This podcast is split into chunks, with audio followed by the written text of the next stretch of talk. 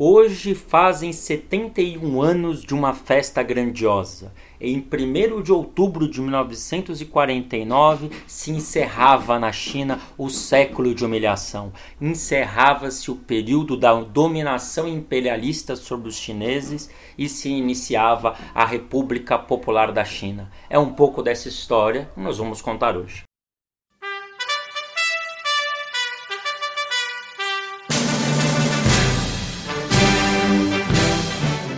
Quando a gente ia aprender na escola a história das grandes navegações, sempre se falava da ida às Índias, que os europeus queriam ir nas Índias buscar especiarias e riquezas. Bem, a história disso é a seguinte: a riqueza do mundo, o centro entre aspas desenvolvido do planeta, estava na China e na Índia, e os europeus iam para lá desesperados tentar fazer algum comércio. Muita coisa aconteceu desde então e como essa história de alguma maneira se inverteu é um assunto para um outro dia. Quero me atentar aqui ao fato do seguinte: esse comércio em 1839 ele era da Europa, em especial da Grã-Bretanha à Inglaterra, entre aspas, com a China, baseado no ópio Sim, a coroa inglesa era uma coroa narcotraficante e queria de todo jeito ficar enfiando droga no povo chinês. Em 1839, a coroa chinesa se revolta e proíbe a entrada do ópio em seu país.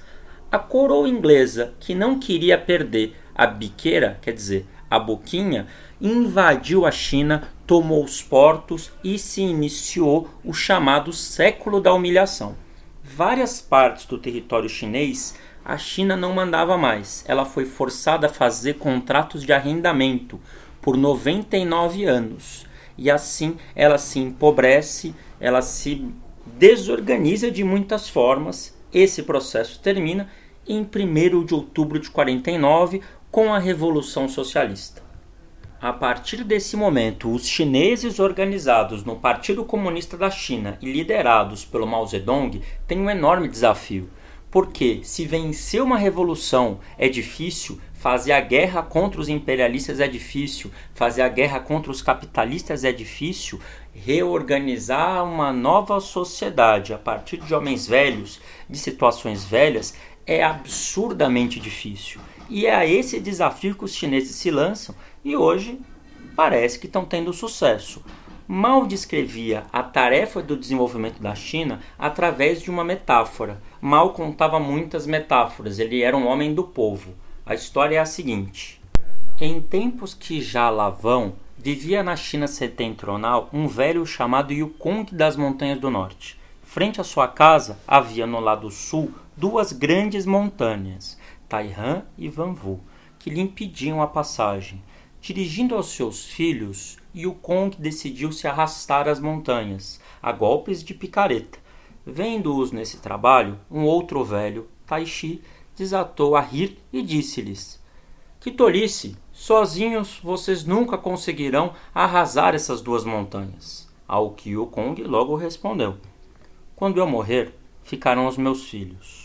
Quando por sua vez eles morrerem, ficarão os meus netos e assim se sucederão infinitamente as gerações. Quando essas duas montanhas são muito altas, mas já não podem crescer, e a cada golpe de picareta tornam-se cada vez mais pequenas. Por que razão não acabaremos por arrasá-las? Refutados os pontos de vista errados de Tio Su, Yukong continuou inabalável a escavar dia após dia, o que comoveu os céus, que enviaram então dois anjos à terra para que carregassem as costas as duas montanhas.